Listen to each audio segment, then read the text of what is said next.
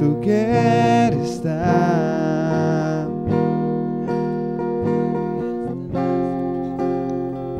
Junto aos seus pés,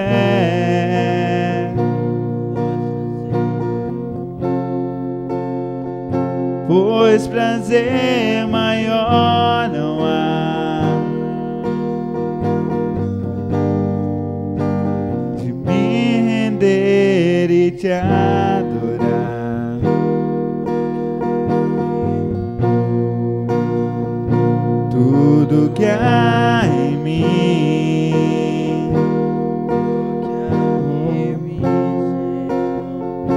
quero te ofertar.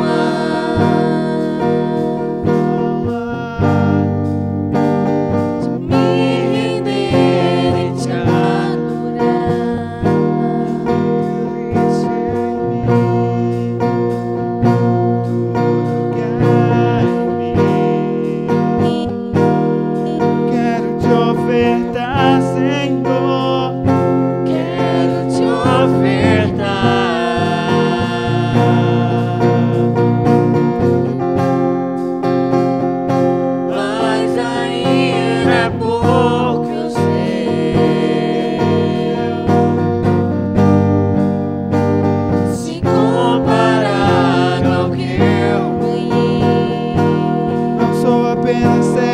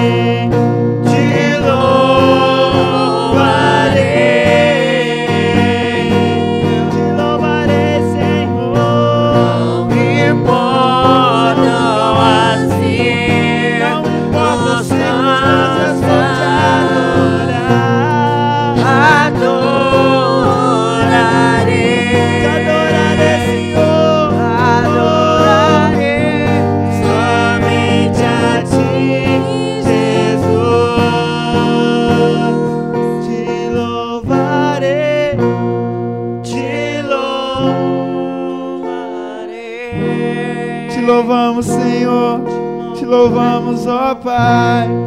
Se portam assim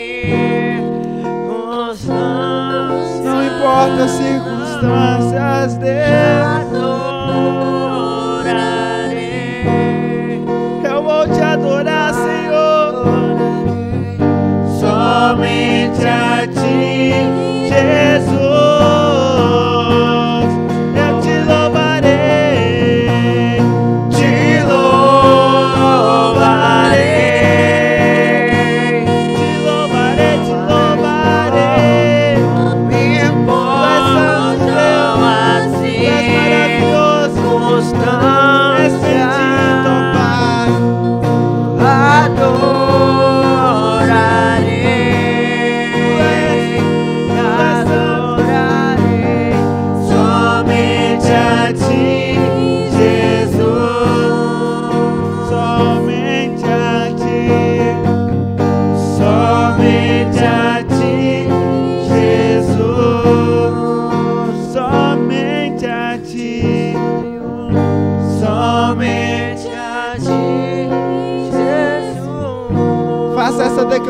Declaração para o Senhor, diga a Ele somente a Ti. Somente a ti, Jesus. Vamos louvar, adorar somente a Ti, Senhor. Somente a ti, Jesus.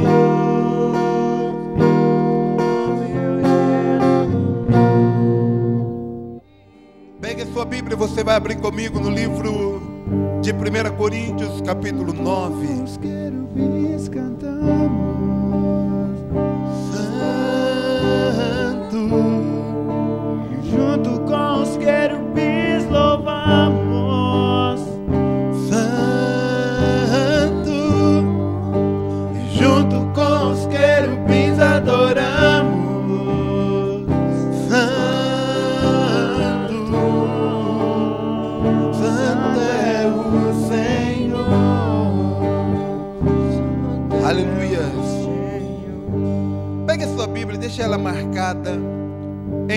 2 Coríntios, capítulo 9. E você assente-se no seu lugar. Amém? 2 Coríntios, capítulo 9. Deixa ela marcada aí. Irmãos, nós temos falado a respeito do altar de Deus como lugar de resposta. Fala comigo assim: o altar de Deus é lugar de resposta e honra para a minha vida. Amém? Irmãos, quando eu estudo, aprendo sobre altar de Deus, eu, eu começo a ver que pessoas como, por exemplo, Gideão, como Davi, que, que eles não aceitaram uma situação de derrota contra a vida deles, esses homens, eles marcaram seus tempos, fizeram a diferença. Amém? Por exemplo, quando nós estudamos sobre Gideão, Gideão, apesar de tudo o que estava sobre os seus ombros, apesar de Gideão, no meio daquela situação, no início da história, ele, ele se apresentar como alguém que está insatisfeito, como alguém que, apesar de insatisfeito, se sentia pequeno para resolver o problema, mas ele apresenta-se insatisfeito com uma situação de derrota. Livro de Juízes, capítulo de número 6, mostra a história de Gideão.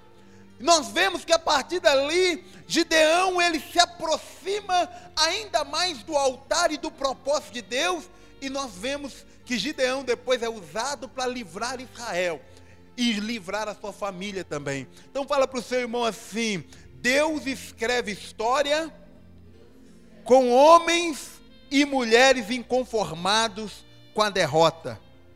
Fala para o seu irmão assim: você conforma ou é inconformado com a derrota? Hein, irmãos? Hein?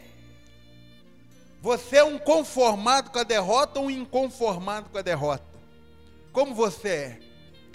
Hein, igreja? Nós vemos que a revolta de Gideão, aquela situação, gerou milagre. Fala comigo assim: a revolta de Gideão gerou milagre. Fala para o seu irmão assim: a sua revolta contra a derrota vai gerar o milagre da tua vitória. Irmãos, o diabo sabe, sabe disso. Amém? O diabo sabe disso. Infelizmente, talvez para nós o diabo ele sabe dessa questão. Porém, irmãos, ele tem usado algumas artimanhas para poder parar, para poder impedir, para poder neutralizar você diante daquilo que Deus tem preparado para a tua história. Uma das armas se chama a, a religiosidade, o comodismo religioso, que às vezes faz com que eu e você deixamos de tomar posse daquilo que Deus tem preparado para a minha vida e para a tua vida. Fala para o seu irmão assim, irmão, não se acomode, de maneira alguma. Amém? Sabe por quê, irmãos? Nós citamos aqui esses dias a respeito de Davi. Davi, ele estava batalhando, vencendo, guerreando. Amém? E um dia, Davi falou assim: Ah, já venci muito, já conquistei muita coisa, eu vou parar um pouco de guerrear. O dia que ele fez isso foi o único dia da história de Davi que nós vemos ele cometer muitíssimos pecados. Foi o único dia que nós vemos Davi afastar de Deus de uma forma terrível. Fazer aquilo que desagradava a Deus. Foi no dia que Davi falou assim: não vou para a batalha. Não vou guerrear. Fala para o seu irmão assim: continue na guerra. Continue batalhando. Em nome de Jesus. Amém? Agora, tudo isso eu estou falando, irmãos, porque nós vamos falar de uma outra área que nós temos que lutar de forma é, muito forte, que é na questão de obediência, fidelidade, na questão com relação ao altar ainda, de ofertar, de, de devolver ao Senhor o dízimo e de apresentar ao Senhor as nossas ofertas. Esta é uma das áreas que o inimigo mais tem trabalhado para poder impedir a bênção de Deus na vida das pessoas. E uma das armas que o inimigo usa é a falta de conhecimento. Fala comigo assim: a falta de conhecimento faz com que as pessoas percam o que Deus preparou para a vida delas. Amém? Nós vamos analisar, nós poderíamos analisar muitos princípios bíblicos nessa noite. Eu separei seis princípios que nós vamos tentar analisar, olhar e observar com a igreja hoje para a glória e a honra de Deus. Amém? Uma das coisas que você pode perceber na Bíblia, e isso fica muito claro no livro de Joel, no livro de, de Malaquias, também, se eu não me engano, no livro é, de Miqueias, se eu não me engano, nós vamos ver algumas referências de Deus mostrando que todas as vezes que Israel ficava afastado de Deus, a primeira coisa que eles paravam de fazer era de apresentar as ofertas deles a Deus. Existe um texto bíblico que diz que é para que os ministros, os sacerdotes, chorassem, se vestissem de pano de saco, se humilhassem diante de Deus, porque a oferta do povo havia sido cortada de sobre o altar. Fala para o seu irmão assim: a oferta é sinal de saúde e comunhão espiritual com Deus. Fala para o seu irmão assim, mas pastor está ficando doido. Quem se atreve? Fala aí, ó, o pastor está ficando doido. Fala para o seu irmão assim, sinal de saúde espiritual. Fala para o seu irmão assim: como é que está a tua saúde espiritual hoje? Hein, irmão? Eu coloquei um destaque aqui num, num texto, numa palavra, e eu quero ler essa palavra para você. Diz assim: ofertar é uma graça ou um privilégio imerecido que Deus nos concede. Fala comigo assim: ofertar é uma graça ou uma dádiva, é um privilégio imerecido que Deus nos dá. Deus nos concede. Pergunta para o seu irmão assim: você tem usufruído desse privilégio? Primeiro texto que eu quero ler, 2 Coríntios capítulo 8, versículo 1. Se você puder, volte aí, eu, deixo, eu pedi para você marcar o capítulo 9, porque o capítulo 9 nós vamos ler ele daqui a pouco todo. Mas eu quero que você acompanhe comigo. Versículo 8, capítulo 8, versículo 1. A Bíblia nos diz assim: Também, irmãos, vos fazemos conhecer a graça de Deus concedida às igrejas da Macedônia. Paulo está aqui agora motivando pessoas a participar dessa graça maravilhosa que é ofertar. Paulo está mostrando para as pessoas como é prazeroso contribuir para o reino e para a causa do Evangelho. E ele começa a fazer isso, irmãos, apoiado na experiência de uma das igrejas consideradas mais pobres da época em que Paulo ministrava a palavra. Fala comigo assim, a igreja da Macedônia. Irmãos, a igreja da Macedônia era conhecida como uma igreja sem muitos recursos financeiros. Fala comigo assim, uma igreja sem muitos recursos financeiros. Quando está falando da igreja, irmãos, eu quero que, pelo amor de Deus, você entenda que nós não estamos falando aqui de paredes, mas nós estamos falando de pessoas. Os cristãos da Macedônia eram povos que estavam vivendo apuros, que estavam passando dificuldades, que estavam enfrentando muitas questões difíceis na vida deles. Amém? Então fala para o seu irmão assim, irmão. Hoje você vai descobrir qual é a real causa de você não ofertar. Amém? Ofertar, irmãos, é uma bem-aventurança, isso nós vamos entender a partir de agora, no nome de Jesus. Existe um outro texto, esse texto está no livro de Atos dos Apóstolos, capítulo 20, versículo 35. Ouça, a Bíblia diz assim: Mas bem-aventurado é fazer o quê? Quem sabe? Hã? Você está copiando, você está colando na prova. Mais bem-aventurado é? Mais bem-aventurado é dar do que Fala para o seu irmão assim: mais bem-aventurado. Pergunta para o seu irmão: o que é bem-aventurado? Fala para o seu irmão assim: mais do que feliz. Mais do que feliz, muito mais do que feliz, é aquele que contribui, é aquele que ajuda do que aquele que precisa ser ajudado. Quem concorda com essa, com essa palavra, levanta a mão e dá um glória a Deus aí. Então eu quero profetizar na tua vida. Você vai ter muito para ajudar, para contribuir, para doar, para ministrar na vida das pessoas e você vai precisar pouco de ser ajudado. Ou melhor, você não vai precisar de ser ajudado. Amém, irmão? Amém? Eu ministro essa bênção sobre a tua vida no nome de Jesus. Deus vai abrir as janelas dos céus, vai honrar você, vai liberar bênção na tua vida, vai prosperar não só financeiramente, mas em todas as áreas da tua vida. Deus vai honrar você no nome de Jesus Cristo. Amém, irmãos? Agora, entenda um negócio.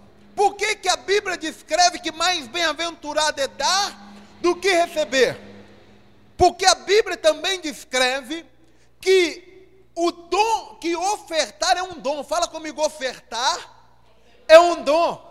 Aí eu vou entender, irmão, porque muita gente, às vezes, ele não consegue de jeito nenhum contribuir. Eu não estou falando que isso acontece com você, irmão.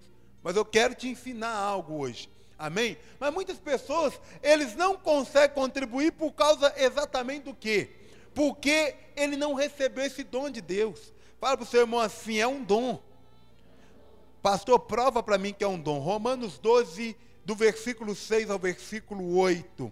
A Bíblia diz assim: Tendo, porém, diferentes dons, segundo a graça que nos foi dada, se profecia seja segundo a proporção da fé, se ministério, dediquemo-nos ao ministério, ou o que ensina, esmere-se no fazê-lo, ou o que exorta, faça-o com dedicação, mas a Bíblia também diz o que contribui com liberalidade. Fala comigo, o que contribui com liberalidade. O que preside com diligência e quem exerce misericórdia com alegria. Fala comigo assim: quem oferta, que faça isso de maneira liberal que ele não seja preso, agarrado, que ele não esteja aprisionado, que ele não esteja é, é, fazendo isso simplesmente porque alguém está pressionando, mas que ele seja liberal diante de Deus. Por quê, irmãos? Porque Deus ama aquele que contribui com alegria. Fala comigo assim: Deus ama aquele que contribui, que dá, que oferta com alegria. Amém? Ofertar, irmãos, é uma maneira de honrarmos a Deus. A Bíblia diz no livro de Provérbios 3, versículo 9: Honra ao Senhor com os teus bens e com a primícia da, e com as primícias da tua renda. Fala comigo assim: quando eu oferto, eu estou honrando a Deus. A minha oferta honra a Deus. Levanta a tua mão para os céus e fala assim: Deus, me ensine a te honrar a cada dia. Nós podemos honrar a Deus de diversas maneiras. Nós honramos a Deus através da nossa atitude, através do nosso procedimento, mas nós também honramos a Deus através da nossa oferta. Amém? E o objetivo de Paulo, quando ele fala a respeito dessa oferta, e ele usa o exemplo dos cristãos da Macedônia, ensina então os princípios que nós vamos falar. E o primeiro princípio é que a oferta não tem nada a ver com condições financeiras. Fala comigo assim: oferta não tem nada a ver com a condição financeira da pessoa. Ofertar, irmãos, é algo que independe daquilo que você tem e de quanto você tem. Fala comigo, ofertar não depende do que eu tenho. Ofertar depende do que eu sou. Amém? Nós vamos ver isso mais para frente. Mas o primeiro princípio que eu quero deixar claro é que a oferta não depende da condição financeira. Jesus mostra isso, ele prova isso para nós quando ele se assenta ao lado do gasofilácio. Amém? Essa igreja que nós estamos falando, alguns teólogos descrevem esta igreja como uma igreja paupérrima. Fala para o seu irmão assim, paupérrima. Que, que é uma coisa paupérrima? É mais pobre do que pobre. É. Fala para o seu irmão assim, paupérrimo é mais pobre do que pobre. Fala para o seu irmão assim, quando você fica reclamando, você não entende o que, que é falta.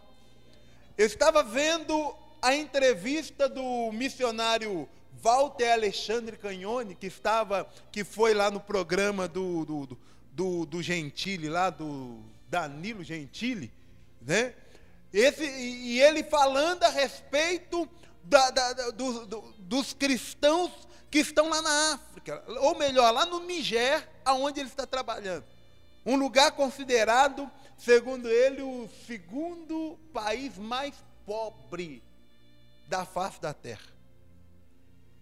E aí ele estava falando um negócio que me chamou a atenção, porque uma refeição, eles comem uma refeição africana por dia. Uma refeição africana por dia significa que eles comem é, por dia uma vez só. E algumas vezes, o que é uma refeição africana? É arroz misturado com areia. Sabe, seu irmão assim, irmão? Irmão, você não gosta de comer arroz com feijão. Agora, comer arroz com areia. Irmãos, é sério, isso aí, isso aí mexeu um pouquinho, sabe? Mexeu um pouquinho lá comigo, porque é, eles comem uma vez por dia e a refeição é, é, é desse jeito. Uma vez é arroz misturado com areia, outra vez é uma sopinha de macarrão. É, irmãos, misericórdia. Aí ele levou lá um dos pratos lá que se chama é, é, gafanhoto frito, que é caro, um prato muito caro para o povo comer. Fala para o seu irmão assim, você está reclamando o quê, irmão? Para ser sincero, eu vou falar um negócio, irmãos. Eu, eu sou meio reclamão. Eu, eu não sou muito de gostar só de arroz com feijão. Já, já comi arroz com feijão, mas se falar que eu gosto, eu não gosto, irmão. Mas eu fiquei com vergonha vendo essa entrevista. Eu fiquei com vergonha. Porque às vezes a gente reclama demais. Ah, não, hoje eu não. Hoje a comida está ruim. Por quê? Porque tem sal demais. Lá talvez nem sal não tinha. Ah, não, eu não vou, não vou comer hoje, não. Por quê? Ah, porque hoje não tem um pedaço de carne que eu gosto. Mas às vezes tem uma carne, às vezes tem um chuchu. Tem gente que não gosta, mas eu gosto, viu, irmão? Às vezes tem um chuchu, às vezes tem né? Não estou falando que você tem também que ficar passando fome é, por conta de nada, não, mas eu estou dizendo que às vezes nós tendo tudo, nós ainda reclamamos. Fala para o seu irmão assim, para de reclamar, irmão. Deus tem cuidado de você, tem abençoado a tua vida, você ainda reclama. Ah, para, ô, tá? Vê se para de reclamar no nome de Jesus. 2 Coríntios capítulo 8, versículo 2 diz assim, irmãos, porque no meio de muita prova de tribulação, descrevendo aí a igreja da Macedônia, porque no meio de muita prova de tribulação, manifestaram abundância de alegria e a profunda pobreza deles superabundou em grande riqueza da sua generosidade. Fala comigo assim: um povo profundamente pobre. Fala para você assim: um povo profundamente pobre, mas que mostrou ser mais generoso do que algumas pessoas que tinham alguma coisa. Fala para o seu irmão assim, irmão, a tua condição financeira, a tua condição social, não justifica a tua não experiência em contribuir. Fala para o seu irmão assim, irmão, é bom demais plantar no altar de Deus, porque quem planta colhe. Nós vamos ler isso daqui a pouco, mas quem planta colhe, colhe abundantemente. A condição econômica de uma pessoa não deve determinar a contribuição dela, porque a oferta mais valorizada por Jesus, quem conhece?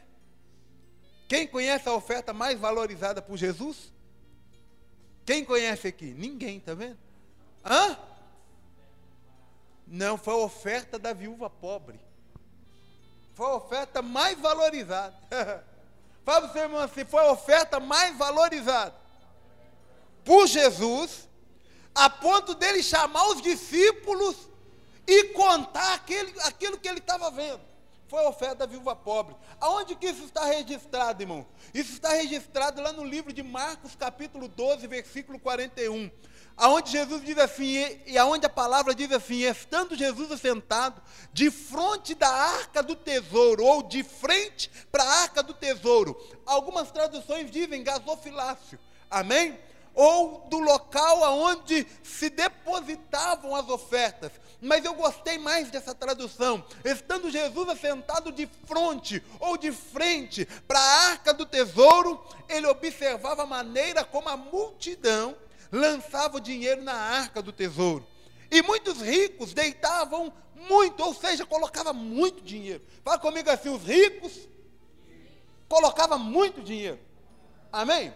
A unção de riqueza está na tua vida também. Mas hoje, calma, calma, calma, antes de você ficar tomando posse, mas hoje eu não quero mostrar o exemplo, o mau exemplo dos ricos. Eu quero mostrar o exemplo dessa mulher. Amém? Mas o dom de riqueza está sobre a tua vida. Você é próspero. Deus já te deu superabundante mais do que você precisa no nome de Jesus. Mas olha. Jesus observando então a multidão, e eles lançavam, é, como que eles lançavam na arca do tesouro, e eles colocavam muito dinheiro ali. Vindo, porém, uma pobre viúva, deitou duas pequenas moedas que valiam meio centavo. Fala para o seu irmão assim: duas moedas que valiam meio centavo. Tem crente jogando moeda de um centavo fora. Aquela mulher pegou o que valia meio centavo e ela colocou no gasofilaço. Vamos ver a observação de Jesus então.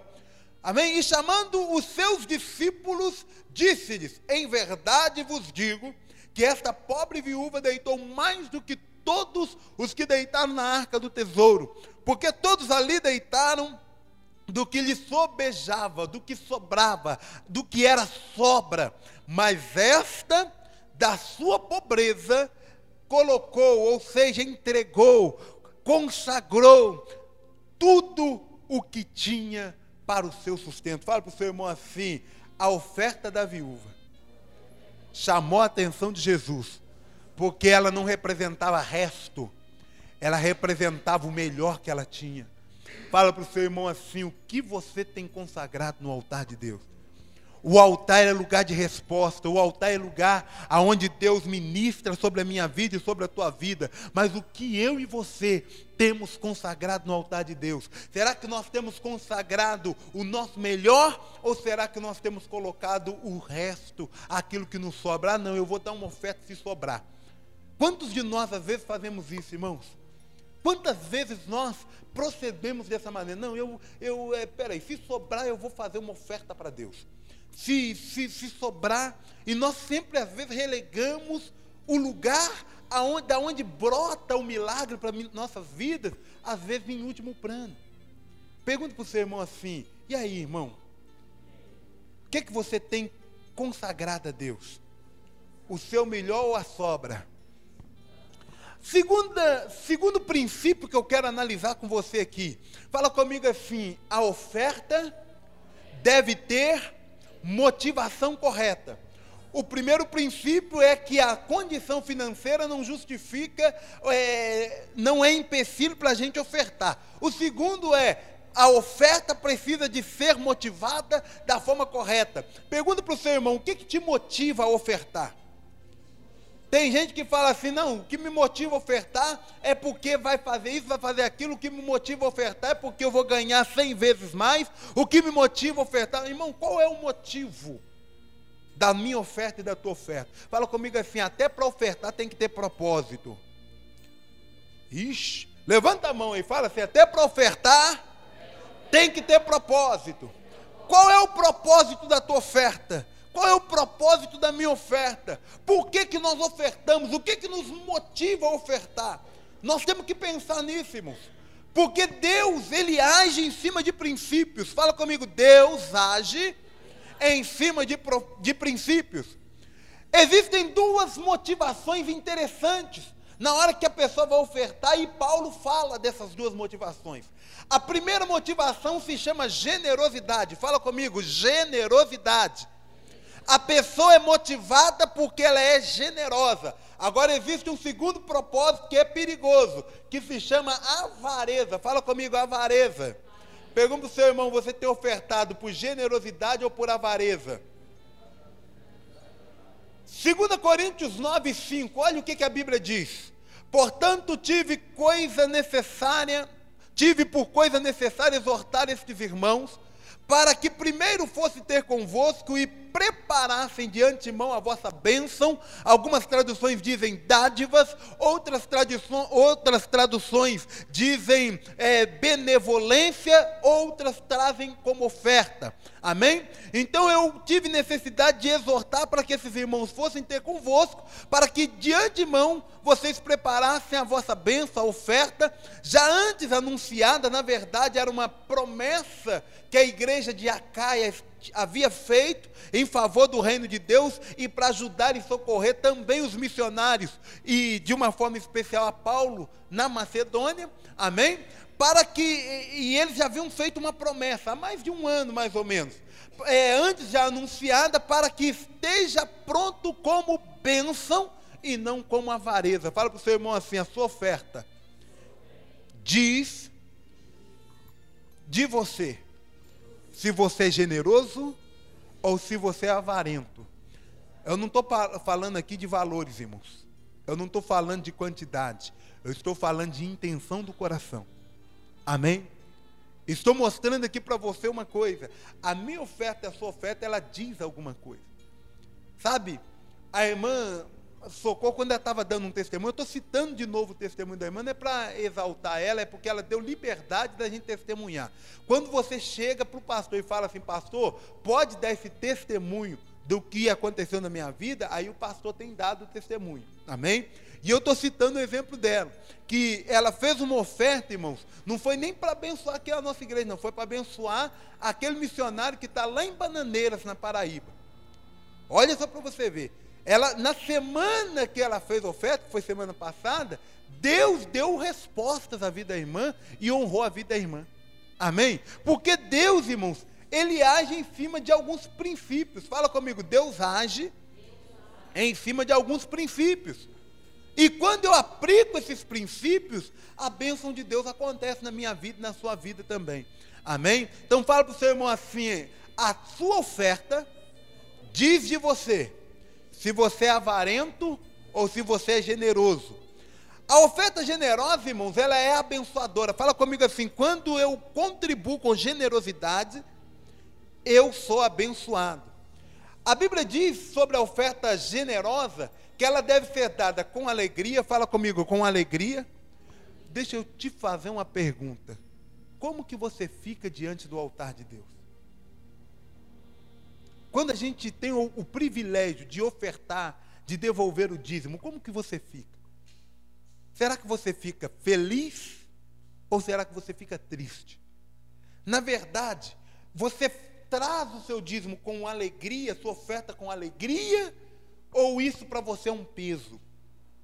Porque não adianta, eu estou falando aqui, irmãos, com amor, tá? Estou falando aqui com amor porque eu quero que você seja abençoado. Deus moveu isso no meu coração e eu entendo que existem bênçãos de Deus liberada para a tua vida. Eu estava até pensando, Deus, falei, Deus, eu não gosto de falar muito sobre esse assunto, não.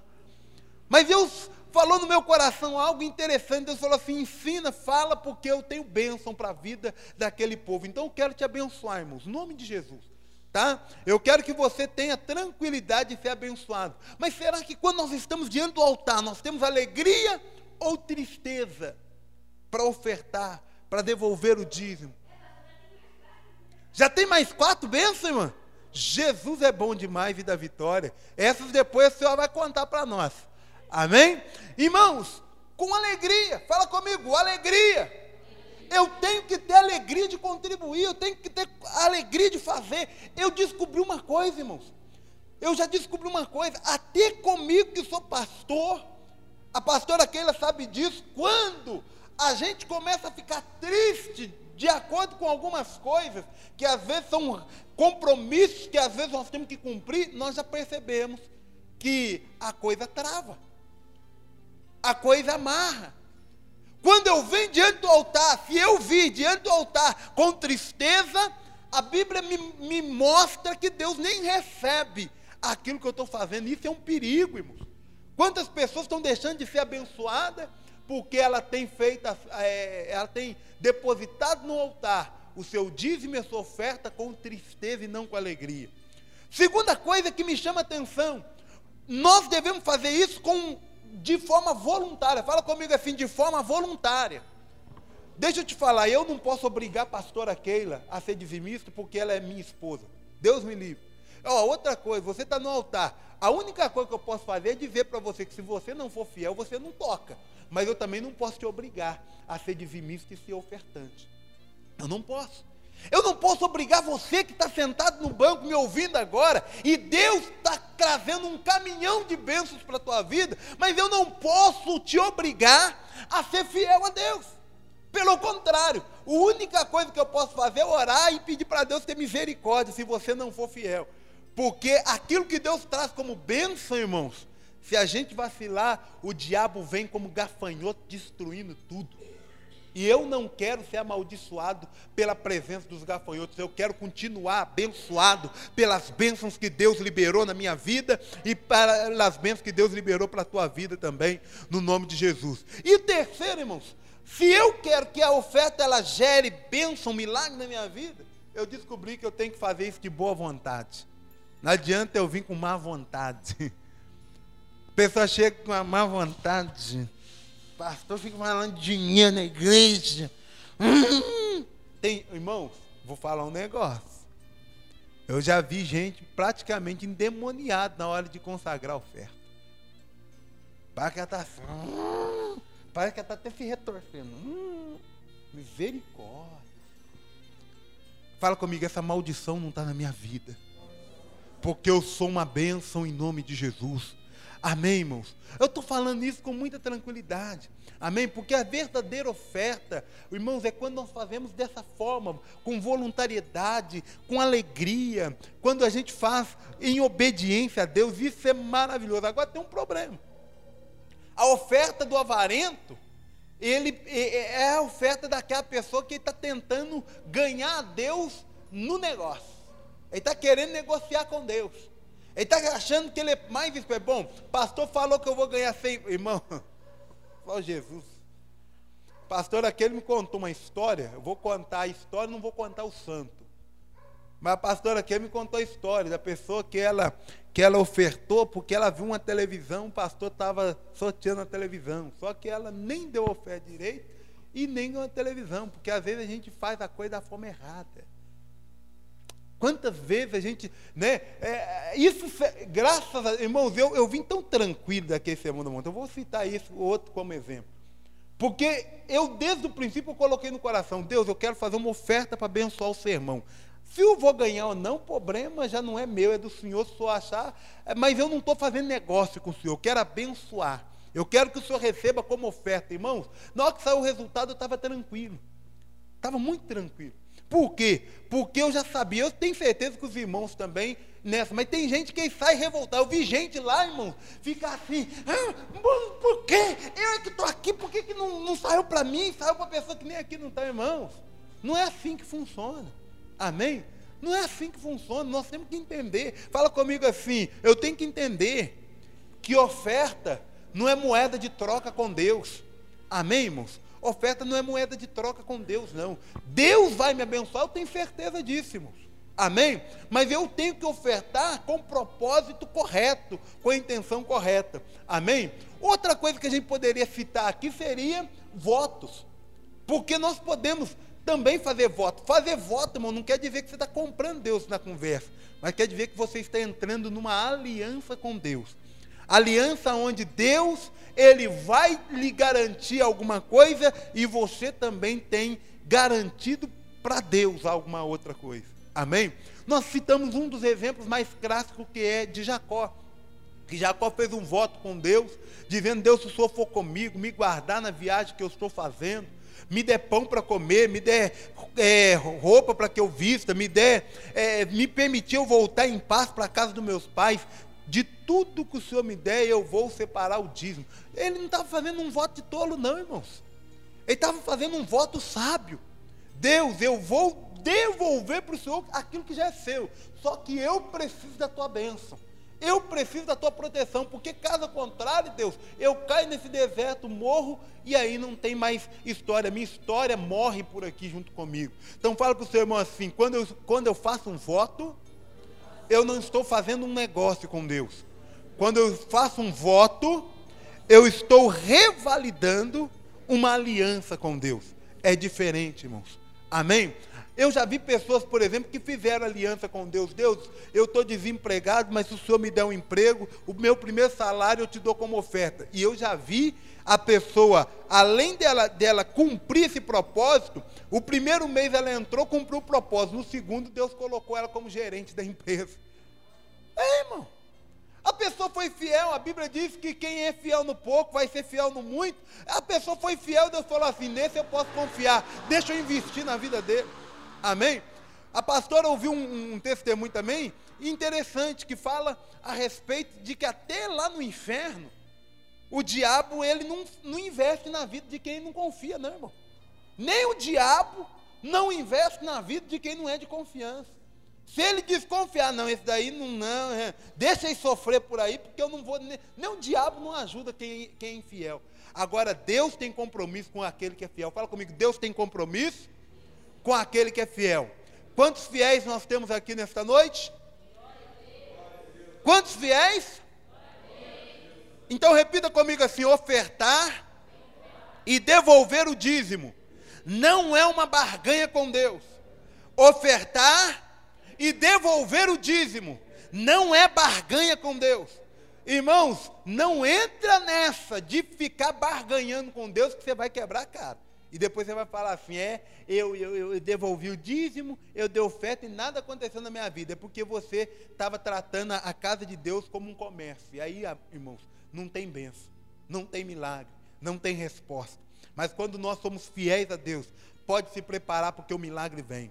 Amém? Tem muita gente aí, irmãos, fazendo a coisa de forma errada. Tem muita gente aí querendo negociar com Deus. Eu já vi inúmeros testemunhos de gente. Eu vi de uma igreja, irmão, achar a coisa mais absurda. O povo foi na justiça pedir de volta o dízimo e oferta que eles deram. Eu falei, misericórdia, sangue de Jesus tem poder. Esse povo, além de já estar amaldiçoado, foi buscar a maldição agora na justiça, irmão. Deus me livre. Sangue de Jesus tem poder, mas ouvi isso. Isso virou notícia aí, nacional, um tempo atrás. Deus me livre. Então fala comigo assim: eu não faço barganha com Deus. Eu sou fiel a Deus. Amém? Há muitas pessoas que ofertam para serem abençoadas. Quem está ofertando aí para ser abençoado, levante a mão. Vou te dar um segredo. Deixa eu mexer com você hoje. Deixa. Fala para o seu irmão assim: não oferte mais para ser abençoado. Comece a ofertar porque você já é abençoado. Amém, irmão? Amém? Amém? Fala comigo assim: a partir de hoje, a minha oferta não é para que eu seja abençoado, é porque eu já sou abençoado por Deus. Alguém pode dar um glória a Deus aí, irmão? Aleluia! Glória seja ao nosso Deus. Aleluia! Amém? O terceiro princípio que eu quero falar, e eu vou encerrar no terceiro, semana que vem eu falo os outros três. O terceiro princípio é que a oferta é uma extensão do ofertante. Fala comigo assim: a oferta é uma extensão do ofertante. Fala comigo assim: antes de Deus aceitar a minha oferta, Deus precisa me aceitar. Sabe por que, que tem muita gente que ele traz algo no altar e Deus rejeita? Irmãos, eu estou dizendo que Deus rejeita a oferta de algumas pessoas. Por que, que Deus rejeita a oferta? Porque Deus já rejeitou a pessoa. Eu contei aqui uma vez, isso aqui foi uma experiência que o meu pai na fé passou. Deus falou para ele assim: não aceite. Vai vir uma pessoa assim, assim, assim, vai chegar na igreja, vai, vai fazer uma oferta. Não aceite. O pastor ficou com vergonha de, de falar, irmão, com a pessoa. Sabe o que aconteceu? O tesoureiro estava indo para o banco pagar as contas da igreja.